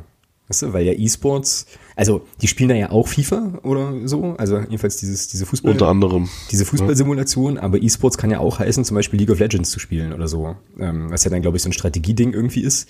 Hast du FIFA gerade Fußballsimulation genannt? Ja, Alter. Ja, Fußball, Fu Fußball Arcade Gedöns hier. Also jedenfalls, äh, also es kommt ein Fußball vor in dem Spiel, sagen wir es mal so. So. So dass, ähm, ja, also ich halt immer so ein bisschen, ähm, ja, das so ein bisschen ulkig finde, wenn Leute dann sagen halt, naja, äh, das ist ja wie, wie, wie der, wie der echte Fußball nur halt eben virtuell. Und das ist äh, aus meiner Sicht halt nur zum Teil richtig, weil wie gesagt, wenn du, keine Ahnung, du könntest auch drüber nachdenken, ob jetzt der FCM eine Abteilung Basketball oder Schwimmen oder sonst irgendwas aufmachen sollte oder halt eben eine Abteilung E-Sports, weil das ja schon ein eigener, komplett autarker Be Betätigungsbereich ist, der halt E-Sports gelabelt ist, aber jetzt mit dem, was wir jetzt, was wir beide jetzt wahrscheinlich unter Sport im herkömmlichen Sinne verstehen, ähm, jetzt ja nicht so, nicht so bahnbrechend viel zu tun hatten. Das meine ich völlig wertfrei, ne? Äh, so. Dementsprechend fand ich halt die Reaktionen, die es dann gab, teilweise ganz lustig. Ähm, auch der äh, Text, äh, den der Daniel Georgie geschrieben hat, wird ja auch so überschrieben, der FCM steht für echten Fußball. Äh, ja klar, also das eine ist Fußball und das andere ist halt E-Sports. So, also es sind ja zwei Genau. vollkommen unterschiedliche Sachen. Genau, sind, ja eben. Deswegen finde ich die Aussage halt auch ein bisschen unglücklich, um es ganz vorsichtig zu sagen. Genau. Es sind halt zwei völlig verschiedene Paar Schuhe. Jetzt muss man aber zur, zur Ehrenrettung von Daniel George noch sagen, dass die Aussage nicht von ihm kommt, sondern ich glaube von, Nein, nein. von Stefan, Stefan Lizo, glaube ich, oder? Genau, genau. Die kam, nee, nee, das, das muss er, ja, die kam nicht von Daniel Georg, ja. Genau. Ja, aber insgesamt ist es, glaube ich, eine interessante, also wie du ja auch gesagt hast, schon eine interessante Sache, ähm, so, die man gut auf dem Schirm behalten kann, weil es gibt ja dann durchaus auch, auch in unserer Liga, ähm, den einen oder anderen Club, der sich da äh, irgendwie mit engagiert. So, ich glaube, Fürth ist da relativ gut dabei und irgendwie Ingolstadt auch. So, und ich glaube auch Bochum, Schalke auch, ne? Die haben doch auch irgendwie so, so, so Geschichten gemacht. Aber ähm, das ist ein bisschen ähnlich wie mit der U23. Also ich glaube, wir haben momentan erstmal ganz andere Baustellen, die wir beackern müssen. Und äh, irgendwann später in einer fernen Zukunft könnte man sich vielleicht dann auch darüber mal Gedanken machen. So. Ja. Genau. Jo, genau, sehe ich auch so. Ich finde das jetzt nicht, äh, was man, nichts, was man unbedingt von vornherein verteufeln sollte. Nur weil man vielleicht selber nie irgendwie Berührungspunkte damit hatte. Genau. So, mal gucken, was Twitter zu dem ganzen Thema sagt. Ich muss dann mal kurz aktuell, uh, aktualisieren. Hoffentlich nicht alles zu zerschießen. Ich bin ja so ein Kandidat. Äh, ja, Ralf sagt, der E-Sports, der Club sollte sich da fernhalten. Ähm, dann gibt es Informationen, die ich dir nicht weitergeben darf hier. Aus Gründen. Genau. Naja.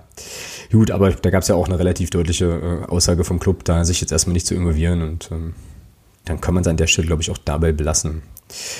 So, dann gehen Grüße an den Padercast. Wir haben jetzt, hast du rausgefunden inzwischen, warum Stefan sich so aufgeregt hat neulich? Nein. Auf Twitter?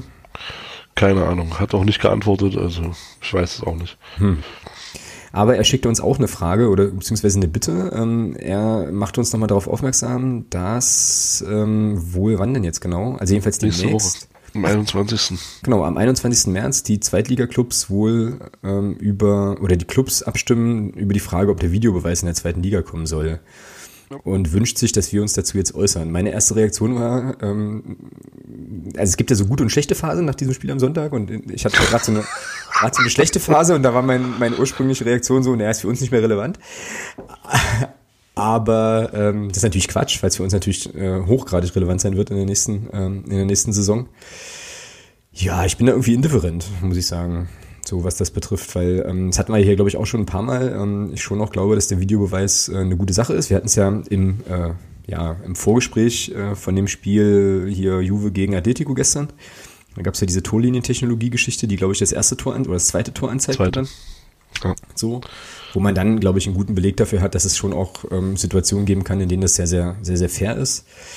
Ich glaube aber auch, dass ich total abkürzen würde, wenn ich im Stadion stehe. Ähm, es gibt dann irgendwie eine Videoschiedsrichterentscheidung und dann dauert das irgendwie drei Minuten, äh, bis ich weiß, ob ich jetzt jubeln darf oder irgendwie nicht, weil vielleicht ein Tor gefallen ist oder nicht. Aber äh, ja, also ich glaube insgesamt ist das so eine technologische Entwicklung, die dem Fußball helfen kann, wenn sie vernünftig umgesetzt wird. Es gibt ja auch Beispiele, wo das gut funktioniert und dementsprechend würde ich mich da jetzt, jetzt glaube ich erstmal nicht fundamental dagegen so.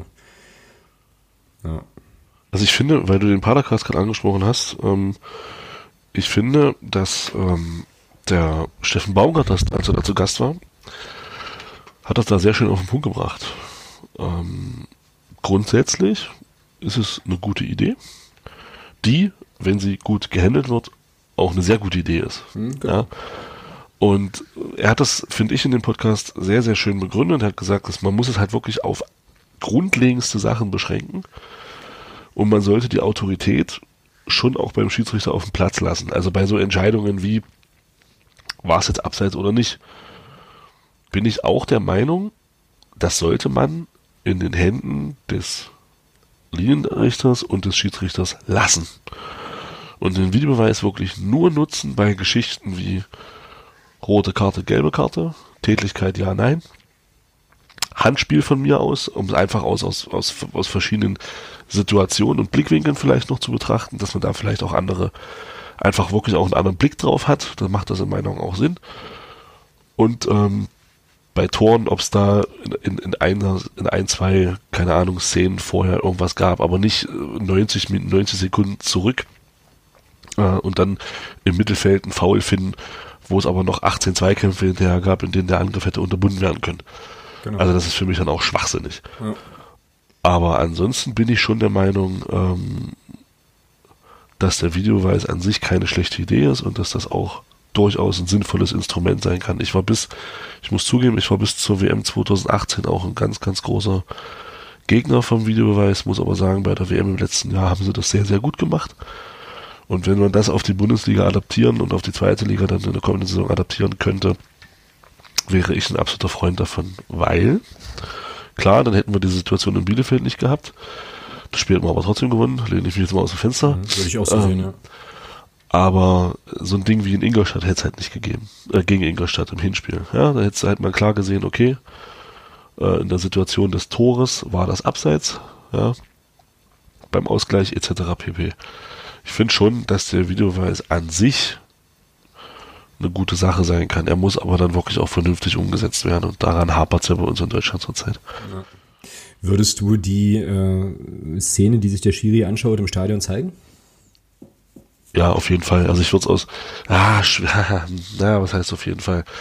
Äh, Weil im Fer am Fernseher siehst du sehr. Ah,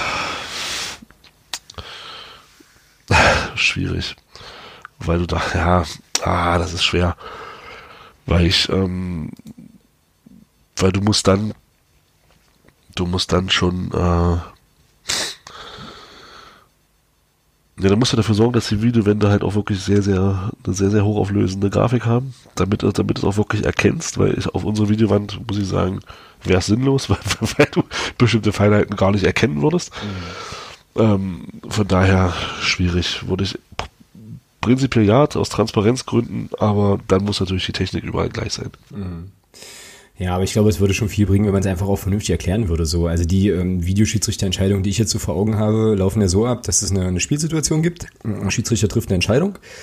Dann äh, sagt der Mann im Ohr irgendwie, hier, guck dir das nochmal an, dann rennt er zu einem Bildschirm, guckt sich das an und pfeift irgendwas und zeigt irgendwas an und dann geht's weiter. So, ne?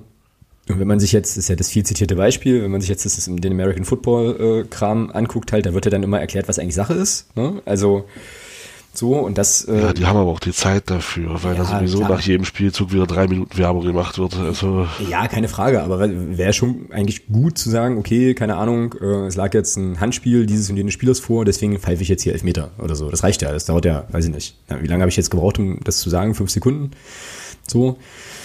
Also halt. Ja, das stimmt, das stimmt. In dem Moment, wo er dieses komische Handzeichen macht, kann er sagen, äh, Handspiel wird überprüft oder faul. Das stimmt. Oder ja. Foulspiel, genau, ja. Genau. Da, da gehe ich mit, ja. Und dann ist das, glaube ich, aber eine Entwicklung, äh, das hatte ich ja vorhin schon mal gesagt, ich glaube, die lässt sich gar nicht aufhalten. So. Also ich glaube, das wird so oder so irgendwie kommen.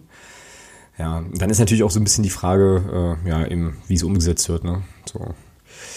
Und jetzt muss ich mal ganz kurz gucken, ist das eine, ne, vor einem Jahr gab es Bedenken äh, so und jetzt soll das wohl irgendwie, wie ist das denn? Kann ich dann sehen, welcher Verein wie gestimmt hat? Oder ist es dann halt wieder eine. Das weiß ich nicht, das weiß ich nicht, ob das. Äh diktatorisch einstimmige Geschichte. Wie das dann. Keine Ahnung. Ja, grundsätzlich klar ist natürlich in Sachen, wenn dann Tore überprüft werden, wenn du nicht weißt, oh, war es jetzt ein Tor und du freust dich, oh, ne, fürs Stadionerlebnis ist das natürlich eine Katastrophe. Es sei denn genau. wirklich, du machst es, du machst es so einfach wie möglich und dann halt wirklich nur auf bestimmte Situationen auch beschränkt. Hm. Ich habe hab jetzt dann, hier, hm? Ich, dann kann das auch im Stadion, glaube ich, nicht groß hinderlich sein. Genau. Ich habe jetzt gerade nochmal äh, hier einen ganz interessanten Passus gefunden in diesem, äh, ja, in diesem Text bei Liga 2 Online. Ich werde den auch verlinken. Da steht jetzt irgendwie, ähm, bei der DFL würde in diesem Fall, also wenn sich alle dafür äh, entscheiden, der berüchtigte Videokeller ausgebaut werden. Ähm, dann gibt es nämlich statt sechs in Zukunft zehn irgendwie äh, Arbeitsstationen, an denen Videoschiedsrichter, Assistent, Kontrolleure der Hawkeye-Technologie sitzen. So, und dieses Hawkeye-Ding, ich glaube, das ist diese Torlinientechnologie, oder? Kann das sein? Ich bin jetzt gerade gar nicht so sicher. Naja, auf jeden Hawkeye? Fall. Ja, ja. Da steht, ja klar, steht ja auch hier, Alter, wer lesen kann, ist klar im Vorteil. Großartig. Also der Vertrag läuft eh zum Saisonende aus, sodass man da jetzt sowieso wohl an der technischen Weiterentwicklung äh, irgendwie interessiert ist. So. Ja, also weiß jetzt auch nicht, ob das dann das Rätsels Lösung ist, wenn er statt sechs halt zehn Leute hinsetzt äh, oder ob dann nicht vielleicht auch zwei reichen könnten, die sich das Ganze nochmal anschauen irgendwie. Aber ähm, ja, also ich bin da sehr, sehr, sehr äh, fest von überzeugt, dass wir das noch erleben werden in unserer ähm, Stadionkarriere sozusagen. Naja. Gut, haben wir das auch. Wollen wir noch über Chemnitz reden? Chemnitz? Ach, mh. Ich musste heute sehr, ich musste heute sehr schmunzeln. Ähm, hatte ich euch dann auch in die, äh, in die Fanclub-Gruppe, hatte ich euch, glaube ich, geteilt. Dieses, äh, dieses Bild von Frau Zschäpe, war es, glaube ja, ich. Ja, ja, genau. Ähm, hier so nach dem Motto, Chemnitzer FC, offener Vollzug, CFC präsentiert neue Fanbeauftragte. Wenn es nicht so traurig wäre, äh, wäre es ja schon ganz lustig. Ja, aber äh, wie krass, ja. Also, ähm, so, jetzt haben wir, ich meine, jetzt reden wir ja eh drüber. So. Das hast du schon angefangen, ja. Das kannst du auch weitermachen. Ja, also da gibt's dann einen äh, Stadt-, Stadt und überregional und regional bekannten äh, Hul und Nazi, äh, der also stirbt und die Geschichte ist ja dann, glaube ich, die, dass die, ähm, ja, dass, dass, dass der Fanblock da, also die Fantribüne äh, in Chemnitz, kennt das Stadion ja auch ganz gut, dann halt da so eine Trauerchoreografie macht. Der Stadionsprecher, ich möchte jetzt nichts Falsches erzählen, aber ich glaube, der Stadionsprecher dann auch irgendwie noch mal eine Trauerbekundung loslässt, irgend so Fanbeauftragte, die wohl da irgendwie auch im Stadtrat ist, da nochmal kondoliert und das allergeilste Ding, äh, Daniel Frahn nach seinem Tor in diesem Spiel, weiß gar nicht, gegen wen die überhaupt gespielt haben, ähm, dann irgendwie ein T-Shirt hochhält, hier Support Your Local Hool und so. Und jetzt natürlich, ähm, da mächtig Dinge in Bewegung sind in Chemnitz. Ne? Da gab es jetzt ähm, vor ein oder zwei Tagen bei Sport im Osten nochmal einen ganz guten Überblick, was da jetzt eigentlich gerade alles abgeht. Dass sich da Leute irgendwie äußern und Anklage gegen Unbekannt erhoben haben und so weiter. Also ein Riesen, eine Riesenwelle. Auf jeden Fall eine sehr, sehr krasse Aktion. So. Die, äh, ja, ich an der Stelle halt eigentlich nur verurteilen kann, muss ich ganz, ganz deutlich so sagen, obwohl es ja dann auch ein bisschen Diskussionen gab, ja, kann man aber nicht irgendwie jemandem gedenken und so, wo ich mir denke, ja, kann man. Aber ähm, man kann halt eben auch äh, so eine Person ja relativ stark in die Mitte der Gesellschaft drücken und das würde ich an der Stelle dann halt deutlich verurteilen. Ne? Krasse Action auf jeden Fall, die es da in Chemnitz gegeben hat. Ja, kein, kein Glanzmoment ja, des Clubs und seiner Fans. Genau. Das zog ja dann, glaube ich. seiner Spieler, zumindest einen. Ja. Ja, Daniel Frahn hat jetzt irgendwie erstmal erklärt, dass er äh, gar nicht wusste, wie da so die Zusammenhänge sind und so. Ja. Naja. Ja, ja, ja, ja, klar. Das heißt also, wenn wir jetzt irgendwie jemanden einschleusen könnten in Chemnitz, der Daniel Frahn nach seinem nächsten Tor ein T-Shirt in die Hand drückt, wo dann draufsteht, äh, Reinhard, I love you oder so, dann würde das wahrscheinlich auch hochhalten. Dann würde er es auch hochhalten, weil er weiß ja nicht, worum es geht. Cool. Das sollten wir mal versuchen. Irgendwie. Ja, das, äh, ja, der Herr Frahn hat vielleicht auch den ein oder anderen Kopfball zu viel in seiner Karriere gemacht. Das hast du jetzt gesagt. Aber es ist nur eine Mutmaßung. Ja, ja, aber sorry, also ey, wie kann ich mich denn hinstellen und sagen, ich habe da nichts gewusst. Ich, ich, ich sehe doch, was da draufsteht auf diesem T-Shirt. Bevor ich das hochreiche. Also kann ich es auch nehmen und kann sagen, boah, nee, nee, uh -uh, das packe ich wieder weg. Ja, naja, auf jeden Fall, ähm, wie gesagt, krasse Geschichte. Es muss wohl auch im Vorfeld, ähm, naja, also ich glaube, der Verein hat jetzt irgendwie Anklage erhoben. Ja, warte mal, jetzt muss ich das googeln, nicht, dass ich hier, nicht, dass ich hier Quatsch erzähle. Ähm, wegen Nötigung. Hm, wegen das ich auch Nötigung ja. irgendwie, weil wohl Leute gedroht haben, wenn sie diese Choreo nicht durchführen dürfen, dass dann irgendwie krasse Dinge passieren oder so. Ne? Also ja, und ist natürlich bitter, muss man an der Stelle auch nochmal sagen, weil ich jetzt einfach mal davon ausgehe, dass nicht jeder, der zum Chemnitzer FC geht, da ähm, sozusagen auch diese politische, ähm, ja, politische Orientierung teilt, dass natürlich dann jetzt eben auch die Leute, ähm, tja, naja, unter einem pauschalen, äh, ja, unter so einer pauschalen äh, Beurteilung natürlich zu leiden haben halt, ne? aber ja, das wird äh, spannend. Der Franes ist, glaube ich, erstmal gesperrt, irgendwie vom NUFV. Ja, habe ich auch gelesen. Ja. Für äh, ja, erstmal eine Weile wohl. Ah, das weiß ich nicht. Ich weiß nur, ich habe nur gelesen, dass er gesperrt ist. Hm. Ja. Naja. Krass. Ja, ich weiß jetzt gar nicht, wie ich da jetzt irgendwie mit einer positiven Note wieder rausgehen kann. Erzähl mir mal was Schönes. was Schönes. Wir gewinnen am Samstag. Achso, na gut. Ja, du, hast, du hast vorhin noch gesagt, wir verlieren 5-0. 0-5. Ja, oh, du hast, wolltest was Schönes hören. Wenn du jetzt gesagt hättest, ich soll was Schlimmes erzählen, hätte ich dir gesagt, wir verlieren. Ja gut, ja, dann nehme ich das. Ich kann noch was Schönes erzählen. Ich kann nämlich erzählen, dass ähm, ab der übernächsten Folge, wenn ihr Lust habt, uns hier ein kleines bisschen zu unterstützen, wieder Podcast-Patenschaften verfügbar sind. Nämlich ziemlich genau, wo habe ich es hier? Ab Folge 119. Die war mit einer großen Wahrscheinlichkeit am 27.03. aufnehmen gäbe es wieder Podcast-Patenschaften zu, äh, ja, zu erwerben, wenn ihr da Bock drauf habt. Würden wir uns sehr, sehr drüber freuen. Und äh, ja, wie ähm, gehabt, auch bei den anderen Podcast-Patinnen und Paten werden wir natürlich alles diskutieren, was ihr uns hier reinwerft an, ähm, an Themen. Und äh, ja, wenn ihr Bock drauf habt, dann schaut doch einfach mal bei ähm, im Podcast-Bereich vom Blog vorbei. Da steht irgendwie alles, ähm, was ihr zu dem Thema wissen müsst. So, dann hätten wir jetzt nur noch, wenn ich das hier richtig sehe, die Hörerin oder den Hörer der Woche zu küren. Ist das korrekt? Äh, bevor wir den Herrn ja. Thomas, bevor wir den Herrn Thomas ins Bett stecken, damit er bis Samstag auf jeden Fall wieder fit ist. Da freue ich mich schon drauf. So, ich habe eine Nominierung. Ich nominiere gleich 74 Menschen. Hast du eine Gegennominierung? Nee, die 74, die du schon genannt hast, die nehme genau. ich auch. Ja, also äh, wir bedanken uns natürlich nochmal sehr bei allen, die uns dieses, dieses Grindel-Interview ähm, auf die eine oder andere Art und Weise haben äh, zukommen lassen. So, also ich fand das wirklich cool, weil ich dann so dachte, das ist schon irgendwie, ja irgendwie ist das schon cool, dass Leute ähm, dann gern möchten, dass wir darüber im Podcast sprechen und darauf auch eingehen und das irgendwie auch auf dem Schirm haben, dass wir das natürlich auch tun.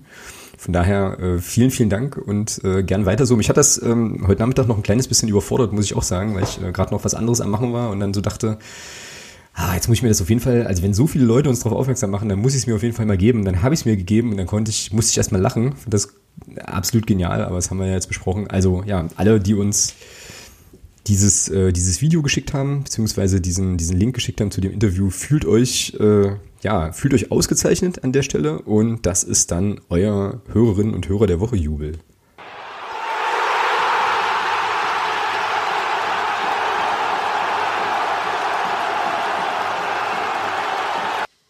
So, abschließende Worte. Fallen mir an der Stelle zwei ein. Ähm, tatsächlich zwei. Scheiß Dynamo an der Stelle. Ähm, ja, auf jeden Fall Scheiß Dynamo, genau. Haben wir völlig vergessen. Richtig, richtig. Äh, müssen wir kultivieren. Es wäre jetzt fast ein Sendungstitel wert, aber ich glaube, so einen pöbeligen Sendungstitel können wir, äh, können wir nicht machen, oder? Ähm, ja, naja. Hier hören ja auch Kinder zu und so, weißt du? Glaube ich. Wahrscheinlich. Keine Ahnung. Ja. Ähm, nee, aber auf jeden Fall ähm, habe ich vielleicht noch einen Wunsch so zum Abschluss. Ich würde mir sehr wünschen, dass ähm, ja die Mannschaft wieder wieder das Selbstvertrauen und den Mut zurückfindet, der äh, uns jetzt zum Anfang des Jahres so stark gemacht hat. Das ist dann glaube ich nochmal ein besserer Sendungstitel, nur Mut. Also äh, auch in Dresden kann man ein Fußballspiel gewinnen. Äh, die kochen auch bloß mit Wasser und äh, ja, geht da also geht da raus und haut die weg. Was soll werden? Halt, ich meine, wir sind der FCM ja, zum Teufel ist Dynamo Dresden. Ähm, das, ja, weiß ich nicht, muss doch Motivation genug sein, sich dann nicht äh, irgendwie hinter irgendwem zu verstecken, sondern da rauszugehen und sein Ding zu machen. Und dann holen wir da die drei Punkte, mit denen vielleicht jetzt nicht so viele Leute rechnen und dann sieht die Welt nächste Woche schon wieder ganz, ganz anders aus. Also einfach machen. Fertig. So. Thomas, letzte Worte. Schießen, Schächten, Schweigen. Was? Schächten? Nein, Quatsch, keine Ahnung. Was war noch da mal bei 93? Nein, äh, können möchte ich mich natürlich sehr gern anschließen. Auswärtssieg. Schießen, Schaufeln, Schweigen, was glaube ich. Ach, Schießen, Schaufeln, Schweigen, so war das. genau. okay. Schächten, Alter. Ja, äh, äh, ja, aus, der Nummer kommt, aus der Nummer kommen wir jetzt auch nicht mehr raus an der Stelle. Dann, äh, ähm, ja, macht ihr noch ein paar Wadenwickel und noch ein paar Kamillentees auf jeden Fall? Ja, Hummer mal, Hummer mal, ja. Genau, und dann äh, sehen wir uns am, äh, am Samstag im, äh, ja, wie auch immer das Ding da heißt, Stadion, Rudolf-Habich-Stadion. Hieß das nicht mal Glücksgas-Arena oder so? Kann sein. Ich, ich, glaube aber, es heißt jetzt wieder äh, Dings da. Naja, ist ja auch egal. Auf jeden Fall, da wo wir jetzt jedenfalls drei Punkte holen am Wochenende und dann äh, passt das auch. Also, wie gesagt, ab ins Bett, gehabt dich wohl. Ähm, allen, die zugehört haben jetzt hier live, äh, vielen, vielen Dank nochmal für euren Input und ja, dann sehen wir uns im Stadion oder hören uns an der Stelle nächste Woche in der Länderspielpause hier wieder. Bis dahin. Genau. Macht es gut. Ciao.